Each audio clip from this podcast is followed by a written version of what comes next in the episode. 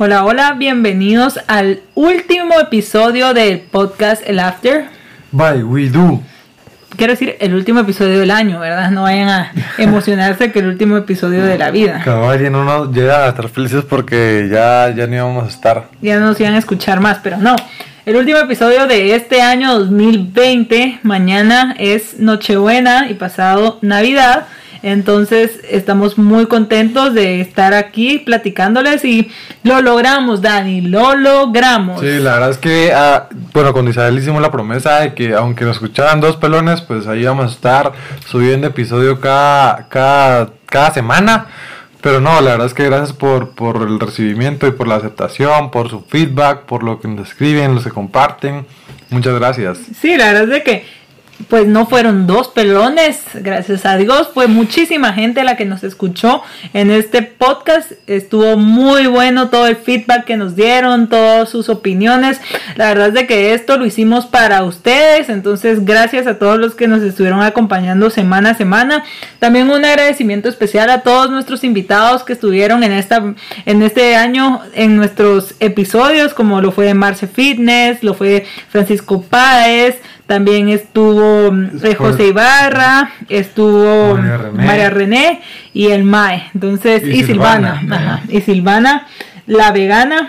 Entonces, muchas gracias a todos ustedes que estuvieron con nosotros. Sí, la verdad es que gracias a, todos los que nos dieron un poquito de, contenido de valor, nos quedamos con, con bastantes conclusiones y, y hoy la verdad es que el objetivo de este episodio es agradecerles, pues contarles que bueno, también desearles felices fiestas y pues ser emotivos en, esta temporada. Pero también agradecerles y pues también concluir este año bien, ¿verdad? Sacar como alguna, con lo que nos quedamos, hice yo, de lo que fue este año tan incierto, se podría decir. la incertidumbre surgió aquí y creo que la incertidumbre fue la que reinó. Nadie sabía qué andaba. Sí, pero fue un año muy, muy importante para el marketing digital. Sinceramente, creo que el año más importante desde que existe el marketing digital porque toda esta pandemia nos obligó a, ¿cómo se llama? A migrar, ¿verdad? Había muchas personas que no estaban ni listos para migrar a la al marketing digital y tuvieron que hacerlo porque no quedaba de otra, ¿verdad? Se cerraron los puntos de venta eh, Sí, yo creo que, que, fue una aceleración, la aceleración que necesitábamos, porque la verdad es que esto se veía que sí, digital, ya está empezando a nombrarse y que no sé qué, pero la aceleración tuvo que ser años luz, creo yo, para poder, eh, para poder empezar a hacer la transformación y no morir en el intento, porque la pandemia pues no perdonó a nadie, ¿verdad? Entonces, pues la verdad es que tampoco queremos aburrirlos con, con, todo lo que se vino y con comentarles de que el marketing digital pues es lo más importante actualmente, sino que solo es una conclusión que tenemos con Isabel y que lo mencionamos. Eh, pues este año pues vino pandemia, fue muy incierto, pero también nos dejó cosas buenas, la verdad. O sea, por ejemplo, esta aceleración que comentamos. Eh, la activación de WeDo, porque realmente hay que decirles de que habíamos bajado un poco la guardia, ya llevamos... Eh, dos años desde que inició WeDo, pero antes de que empezara este año tal vez empezamos a, descuidarlo un poco, no era que quisiéramos, pero teníamos muchísimo trabajo, Dani trabaja para un departamento in-house muy grande, yo trabajo para una agencia de publicidad y ustedes saben que esos trabajos son bastante demandantes, entonces eh, nos habíamos olvidado un poco, pero luego recordamos el porqué de WeDo, por qué estamos acá por qué es que nos gusta hacer esto y, retomamos y la verdad lo hicimos de la mejor manera. Así que gracias a cada uno de los que han sido parte de WeDo, ya sea escuchando este podcast, estando en nuestros talleres, a las personas que nos invitaron a dar charlas en eventos, a todas esas eh, personas que se dejaron asesorar por nosotros. Entonces, muchas gracias. Súper agradecidos, la verdad, con toda la mano, con, todo, con todos ahí que nos están apoyando, con los que nos escuchan, con los que nos siguen. Y pues la verdad es que bueno, se viene un año 2021 fuerte y salió más unidos que nunca para poder empezar a hacer contenido de valor, para poder activarnos nuevamente. Y, pues la verdad es que a mí la verdad, creo que yo, yo siempre tuve el sueño de hacer un podcast y la Isa no me creía mucho, pero ahora le encanta, ¿va? Sí, ahora me encanta estar con ustedes, ya me siento yo como locutora de radio, esperemos que un día Widu llegue a la radio y nos puedan escuchar desde la comodidad de todo su hogar. no, pero sí. Música, imagínate, nos van a llamar de la Tropicalia, oh Dios. Tropicalia, ¿por qué no? ahí vamos a estar yo feliz de la vida, ahí donde me pongan. Pero eh, bueno, vamos a un resumen de lo que fue este año. A ver, eh, el año empezó muy normal hasta el momento en el que tuvimos que migrar a digital. Eh, yo siempre voy a recordar este año por el año en el que las pequeñas marcas y los pequeños emprendedores se pusieron a la misma altura y teniendo la misma oportunidad que las grandes marcas. ¿Por qué? Porque todos estábamos en digital. Incluso me atrevería a decir que hubo muchísimo apoyo de las personas a los emprendimientos pequeños. O sea, creo que cuando vino la crisis, las personas dijeron, ok, es hora de apoyar lo pequeño, lo local, y se volcaron a hacer compras a todos esos pequeños emprendedores. Entonces creo que ahí tomaron un poco más de ventaja los pequeños emprendedores a las grandes marcas, ¿verdad? Porque todo el mundo decía, bueno, las grandes marcas tienen dinero para sobrevivir. Sí, y yo sé que aquí hablamos mucho digital, pero la verdad es que creo que este año normalizamos la palabra incomodidad. O sea, por ejemplo, em, muchos ven negativa la palabra incomodidad y es como, ay, estoy incómodo en esta empresa, que no sé qué. Lo usan como un término de negativo, pero la verdad es que yo creo que este año fue incómodo para todos en las diferentes etapas. O sea, al, principio pudo ser más incómodo para unos que para otros, o a la mitad pudo ser más incómodo para unos que otros, pero la verdad es que creo que hay que, hay que estar incómodos, o sea, nunca hay que estar cómodos porque al final es cuando ya no tenemos mejora, ¿verdad? Cuando estamos cómodos es cuando perdemos la motivación de, de, estabilizar y mejorar en resultados. Y creo que esto le cayó bien a empresas, marcas personales, emprendimiento, influencers, eh, personas profesionales, etcétera. O sea, todos estábamos con un, con un mindset de que las cosas tenían que ser así y que para yo poder lograr tener buenas ventas tenía que trabajar en diferentes canales o tenía que vender aquí, aquí, aquí, eh, tenía que trabajar de 8 a 5 o, no sé, o sea, teníamos un mindset específico así como, bueno, aquí tiene que ser la jugada, pero la verdad es que la pandemia y, y parece cantado pues, pero la verdad es que nos vino a, a, sacar de nuestras casillas y decir, bueno, o sea, no tiene que ser así. Y la verdad es que eso, con eso me quedo yo, de que este año nos explicó de que mucha gente, bueno, incluyéndome a mí, pensamos de que siempre hay que seguir un camino recto, o sea, aunque un camino va a ser lineal y nunca va a ser así, o sea, no, como tenemos el conocimiento según nuestros padres o, según lo que o según lo que hemos aprendido vamos a hacerlo así tiene que ser así. O sea, hay muchas maneras de sacarlo. Por ejemplo, la manera de tener ingresos no únicamente va a ser tener un trabajo. O independientemente de un emprendimiento que ya está estable, no únicamente tiene que sacar esa manera de ingresos. O sea, puede ser revolucionario, disruptivo. Y eso es lo que tenemos que buscar, ¿verdad? O sea, hacer las cosas, pensar el outbox y pues lograr siempre estar incómodo y hacer cosas nuevas, pues innovadoras. Sí, y yo creo que también como invitarlos a todos los que yo creo que todos podemos ser emprendedores. Yo siempre he creído que todos somos buenos para algo y en eso podemos emprender. Entonces, siempre hablábamos de digital, pero ahorita quiero irme a la parte de emprender. O sea, de verdad los invito a todos a que lo hagan, que busquen en qué son buenos, qué les gusta. Yo qué sé, tal vez no a ustedes les apasionan los relojes, ¿por qué no empezar a tener una venta donde tengan relojes para poder aprender a todo eso?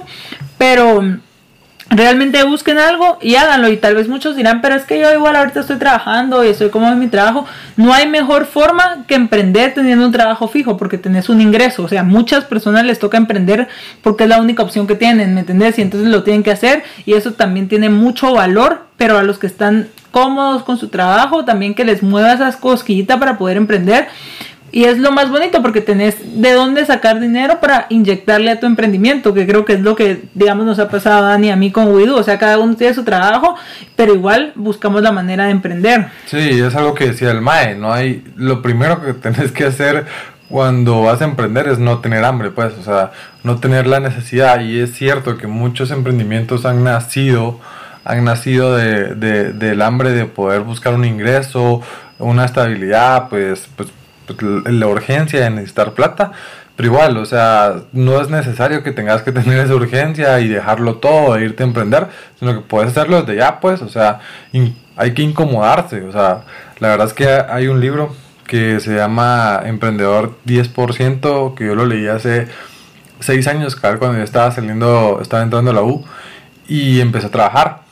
Y pues ese libro, la verdad es que, te lo juro, me cambió la vida y era un, y es no me recuerdo el, nombre, es, un, es como un apellido griego el de este chavo, pero él da muchas conferencias y él fue financiero de Wall Street y él mencionaba que él tenía pequeñas acciones y que y te enseñaba los tres tipos de, inversionistas que podía ser, ¿verdad? No, no, no independientemente de que tú quieras emprender, tenés que estar 100% a, a atento a un negocio, o sea, lo puedes hacer invirtiendo en plata en un proyecto que te interese, aportando valor en, en, cierto tiempo fraccionado, lo puedes hacer de diferentes formas, o sea, no, no, siempre tienes que hacerlo. Y además, o sea, cuando, cuando nos referimos a emprender, no es bueno, eh, o sea, lo voy a, voy a venir yo solito, voy a buscar un producto, lo voy a meter a Instagram y ya, ahí que se venda. O sea, cuando uno entienda qué es emprender, la verdad es que es totalmente diferente. Uno no va a dar resultados de noche a la mañana, eso es, eso es lo peor, creo que es la, es, es como decirte, creo que es la, es, es, la mala percepción que todos tenemos y que es lo que... A, deja el 90% de los emprendimientos en que no pasen un año, ¿verdad? Y eso pasa en todas las incubadoras y creo que es más en Latinoamérica porque tenemos ese pensamiento de que todo tiene que dar resultado ya para poder seguir. Si no, pues no funcionó, no funcionó. Todo tiene una, una montaña de aprendizaje, pues. Digamos, quiero hacer un resumen también de lo que fue este año para el podcast. Estuvimos hablando del principio de mitos sobre el marketing digital, qué se debía hacer, qué no se debía hacer. Eh, también tocamos temas como la importancia de la pauta digital, qué hacer en el momento de tener una crisis en las redes sociales. Tuvimos nuestra primera invitada que fue Marce y nos ayudó como a quitarnos el miedo para tirarnos al agua. Ella nos contó su historia, nos contó de dónde viene, de dónde empezó, cómo ha ido creciendo, qué ha sido lo que le ha funcionado para todos sus negocios, porque ella es una empresaria súper reconocida ahora aparte de ser una persona influyente, también tiene muchos negocios, entonces fue algo bien bonito que estuvimos platicando. Sí, la verdad es que pues algo que nos dejó Marcy y algo lo que me quedo yo es de que por ejemplo ahorita uno puede ver a los grandes a las grandes empresas a los embajadores de marca que tienen muchos seguidores y que pues ahorita son muy influyentes y que uno dice, ah, la gran, pero para eso debe ser fácil, tienen muchos seguidores y, y pues ahorita pues tienen su tienda en línea y pues tienen buenos resultados. Pues chica, pero para llegar ahí tuvieron que volar piocha, pues, o sea, no fue de la noche a la mañana que, que, sacaron una gran imagen, o sea, no fue por su linda cara que, lo, que llegaron a estar ahí, o sea, trabajaron, trabajaron, se desvelaron y eso no te lo vas a poder quitar, o sea, eso no te lo vas a poder quitar, hay que desvelarse, hay que trabajar duro, hay que, van a tener problemas, o sea, lo primero que uno tiene que tener en cuenta cuando se va a entrar un reto es que vas a tener clavos, pues.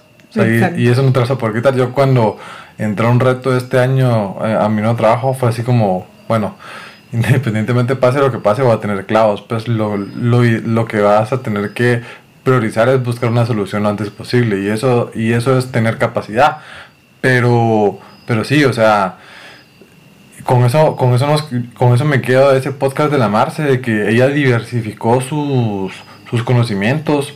Pues ella vieron de que al final ella era nutricionista, pero con base al networking que tenían, a, la experiencia que tenía, pues abrió una agencia de modelos, pues también eh, priorizó promocionar su marca personal, lo cual ahora eh, la posiciona como tal vez la persona más influyente de Guatemala en el mundo en todo lo que conlleva el tema de la nutrición, por ejemplo, lo mismo como de René, es una de las presentadoras eh, emblemáticas, de, Guatemala. O sea, creo que tiene una Me encantó el podcast de María René, cómo nos, nos contó toda su historia desde el principio, cómo realmente ella nació con ese don, ¿verdad? Ella nos decía que nació con ese don y supo explotarlo y me encantó la parte en la que ella nos empezó a contar cómo también quiso empezar a emprender y este año lo hizo, ¿verdad? A través del negocio que ella tiene. Entonces, eh, cómo armar una sociedad también, cómo tener un socio, fueron cosas que tocamos con María René que realmente me gustó muchísimo. Claro, te iba a decir que, por ejemplo, ella nos decía eh, los tips, porque ella decía, a mí no me gustan nada los números, Dani, yo, yo no me muevo con los números, pero tenía la otra parte, tenía networking, tenía la influencia, tenía la parte de hacer marca, mientras que su socia podía complementar la otra parte, ¿verdad? Y, y, es lo mismo, o sea, con eso nos tenemos que quedar, o sea, esos deben, deben, ser como que los puntos más relevantes que tenemos que tener en cuenta para, para poder asociarnos y poder sacar un proyecto con otra persona. Sí, así es. Y digamos también otro podcast que me gustó muchísimo fue con Páez, ver cómo él de verdad ha estudiado todo acerca del marketing digital. Fue algo que me llamó muchísimo la atención porque todos en Guatemala lo reconocemos por ser el vocalista de una de las bandas más importantes del país, ¿verdad? Es un ícono lo que es Malacate Treble Shop pero atrás del músico hay un arquitecto y atrás del arquitecto hay una persona que está súper interesada en todo el tema del marketing digital. Él nos hablaba de su negocio de jingle, también nos hablaba de que ahora hace eh, boots para los chats, entonces realmente uno no se imagina todo lo que hay detrás de cada personaje que tal vez uno ve en las tele, en las redes, pero hay personas que, o sea, esos personajes son personas súper emprendedoras que no se quedan ahí estancados, sino que siguen buscando más y más y más. O sea, si algo te puedo decir es de que pues las personas más, más emblemáticas de la actualidad en, en, su ámbito, pues no, no, se, no llegan ahí viendo series de Netflix. Pues. y la verdad es que duele, pues, porque uno uno, uno sí tiene el, como el derecho de poder descansar y ver series de Netflix, pero, pero lo que tienen que buscar uno es ser emblemático, ponerse, o sea, perdón, ser productivo, ponerse una meta y no descansar hasta que llegues ahí. Así es, la verdad es que sí. Alguien que también fue un ejemplo de todo eso fue José, José Ibarra, que nos contó cómo fundó Horizon, ¿verdad? Que empezó como una eh, eh, como una revista que igual sigue, pero ahora también migró a ser una agencia. Entonces a mí me encantó toda la parte porque él nos hablaba muchísimo de los influencers, ya que él tiene una empresa, una agencia de influencers. Entonces ver ese lado también de los influencers que no conocemos. Él nos contaba cómo contactar a un influencer, cómo ser un influencer si uno está interesado, cómo reaccionar ante las marcas que lo quieren a uno eh, contratar y pues como también ellos tienen el derecho de seleccionar las marcas que van con su imagen, ¿verdad? Sí, yo el episodio de aquel me quedo con algo que nos decía. Al principio cuando él empezó con Horizon nadie creía en él, ¿te acuerdas? De que ni su familia, ni, yo, ni iba a la U, son mentiras. No, pues, pero la verdad es que, como él nos decía, nadie creía en él. Pero la verdad es que él siguió, pues, y ahorita, mira, no le importó lo que le dijeron, eh, sino que avanzó. Hay que avanzar sin, sin, sin ver atrás, sin importar lo que digan. Y pues ahorita mira cómo está Horizon, pues está posicionada como una de las revistas de negocios y influencia más grandes de Guatemala. Sí, tiene grandes marcas. Y ahorita tiene bastantes proyectos por delante. Entonces, eh, eso hay que hacer, ¿verdad? O sea, por ejemplo, si, si miras, es como que podemos extraer un cachito de cada, de cada una de las personas que, que tuvimos aquí en el podcast y pues nos dejaron un, gran aprendizaje, ¿verdad? Sí, ya nos quedan dos invitados de cuáles hablar. El MAE me encantó ese episodio porque estuvimos hablando de creatividad con una de las personas con más reconocimiento en el país respecto a eso, ¿verdad? A creatividad. Él ha ganado muchísimas cosas, su agencia es una de las más premiadas, trabaja con marcas increíbles que hacen campañas súper distintas a las que estamos acostumbradas a ver. Entonces, a mí me encantó todo lo que estuvimos platicando con él. Sí, imagínate, el MAE está en, se podría decir que es cofundador de la agencia más importante en la actualidad de Guatemala, que lleva tal vez las marcas más importantes, ¿no? O sea, no podemos declarar eso, pero es lo, la percepción que tenemos y pues imagínate la influencia que tiene él sobre, sobre el país, entonces si tenemos en cuenta de que todo lo que nos dijo él fue de valor, yo me quedo con, con eso que nos decía, hay que emprender cuando no tenés hambre, porque es donde más, donde tenemos la creatividad. A un punto importantísimo que nos dijo fue que si nosotros queríamos ser creativos, ¿qué teníamos que hacer? O sea, agarrar la moto e irnos a un pueblito de Tecpan que nosotros no conozcamos cada domingo. O, y que nos decía, eso es un ejemplo, pues, pero nos decía, ver un documental de Netflix que no te guste o que no sepas nada, ¿me entiendes? Porque ahí vas a abrir la mente y vas a decir, ah, la gran, ahora ya sé. Y la vez pasada, te digo, yo seguí su consejo y me puse a ver un documental así eh, rebuscado de, de, de, Netflix que se llamaba Home Games, que eran juegos locales. Y te explicaba la historia de, por ejemplo, que había un juego en Florencia eh, del, del, año 1520, cuando todavía estaba Julio César creando Florencia, y que hablaba sobre cómo era ese juego y que era una tradición y un patrimonio histórico, la verdad, increíble, o sea, me gustó un montón. Pero, o sea, haciendo esas cosas es como te vuelves más creativo. Y mira, y la creatividad no solo es para la gente que trabaja en agencia, no solo es para la gente que trabaja en publicidad o la gente que está en mercadeo. Todos necesitamos ser creativos. porque quieres ser creativo? Creativo es buscar una, una solución alterna o más fácil para, para algún problema que tengamos, ¿me entiendes? Entonces, sí, o sea, como decía Mae, eh, tenemos que hacer florecer nuestra creatividad y creo que no priorizamos este, este tema, la verdad. Sí, la verdad es que me gustó mucho porque sí tocamos cosas, o sea, él nos da ejemplos claros de cómo ser creativos, o sea, él nos puso varios ejemplos de cómo se hace algo distinto para las marcas, entonces sí, sí es, nos quedamos con un gran aprendizaje de él. Luego, pues nuestra última invitada, que fue Silvana, realmente aprendimos muchísimo de, de Silvana eh, ella nos habló de todo lo que es el branding y a mí me encantó la forma en que ella lo, lo describió, ¿verdad? O sea, ella nos dice que cuando uno piensa en branding, lo primero que se le viene a la cabeza es el logo, pero ella nos contaba cómo es empezar un brief con un cliente desde desde el principio, o sea, sin tener nada, o sea, realmente decirle, va, ok, ¿qué es lo único que tenés? Vendo galletas y cómo irle sacando raicitas a eso de vender galletas eh, para poder tener un branding que realmente llame la atención y que sea, o sea, desde que partís desde ahí es donde vas a saber si tu negocio va a ser exitoso o no. Que la rompa, y la verdad es que lo que nos decía Silvana la de gana, de cariño, no, bueno, es su user pero lo que nos decía ella era que la importancia del storytelling lo es todo, ¿me entendés? O sea, por ejemplo, igual lo decía también el Mae,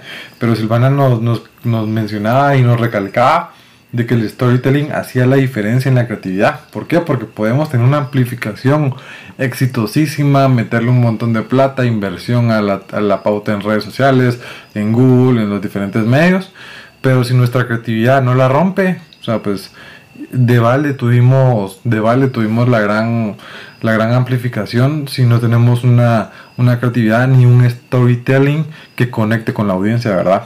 Sí, eso la verdad es que me gustó un montón y aparte me encantó la filosofía que tienen ellas en design. Filosofía. Filosofía, filosofía que tienen ellas en designer. O sea, realmente me encantó desde la forma en que nos dijo que su user en Instagram es Hello Designery porque ellas tienen ese saludo que siempre lo tienen que hacer a sus clientes. O sea, el hello tiene que ir siempre a los clientes. También nos eh, explicaba cómo trabajan con la filosofía de Brandology. Entonces, me gusta cómo ellas de verdad hicieron del branding algo diferente y cómo se posicionaron en su agencia boutique de branding, que ella nos incluso nos contaba que algunos pensaban que era de ropa por la palabra boutique, que decía, es una agencia pequeña. ¿Cómo es? Collective. Eh... Ah, sí era como, o sea, que no se dedicaban solo a una cosa, porque ellos no son un estudio de arte, sino que realmente se dedican al branding como tal para poder ayudar a todas las personas y eso es como que las diferencias. Ella nos contaba que lo que buscaban es ser las pioneras en ese tipo de, de agencia, ¿verdad? Sí, no, y la verdad es que súper agradecidos con todos los los, los episodios, bueno, con todos los invitados que tuvimos. Y pues dentro de nuestros episodios igual, o sea, nosotros les dimos tips que, que pues fueron valiosos y que poco a poco ustedes nos dijeron, miren, me interesaría saber sobre esto. Y pues nosotros lo tocamos, intentamos llevar como una línea para que ustedes también podrían crecer con nosotros. Y la verdad es que súper agradecidos con todos. Eh, esperamos que nuestro contenido haya sido de valor y que los haya, los haya ayudado a crecer. Eh, la verdad es que siempre estamos buscando nutrirnos con Isabel de, información y lo decimos siempre. En digital, si un mes no te actualizas, al otro día ya no sabes nada, pues porque todo cambió. Entonces tienes que estar en constante cambio incomodándote, buscando tendencias, eh, siguiendo a gente que, que, está dando información día con día sobre cuáles son las actualizaciones en las plataformas digitales, qué es lo nuevo que están haciendo las grandes marcas, qué viene para este país, etcétera, etcétera. Y la verdad es que es muy importante. Entonces, nosotros vamos a seguir nutriéndonos el próximo año, vamos a estar con, con, con mucho gusto acá, fregándolos cada semana porfa, ayúdennos a crecer, síganos en, en, en, Spotify porque eso nos ayuda bastante a posicionarnos. Sí, tenemos nuevas, también nuevos talleres en donde vamos a estar trayéndoles invitados especiales a los talleres para que les enseñen todo lo que un emprendedor necesita para poder arrancar, diferenciarse, crecer y sobre todo convertir, ¿verdad? Tener ventas.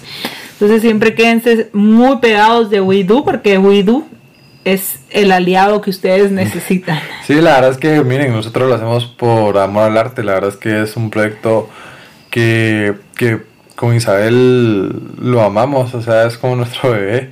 Y decimos, bueno, o sea, le, le metemos todo el tiempo posible y queremos ir mejorando. Con su feedback vamos a poder mejorar.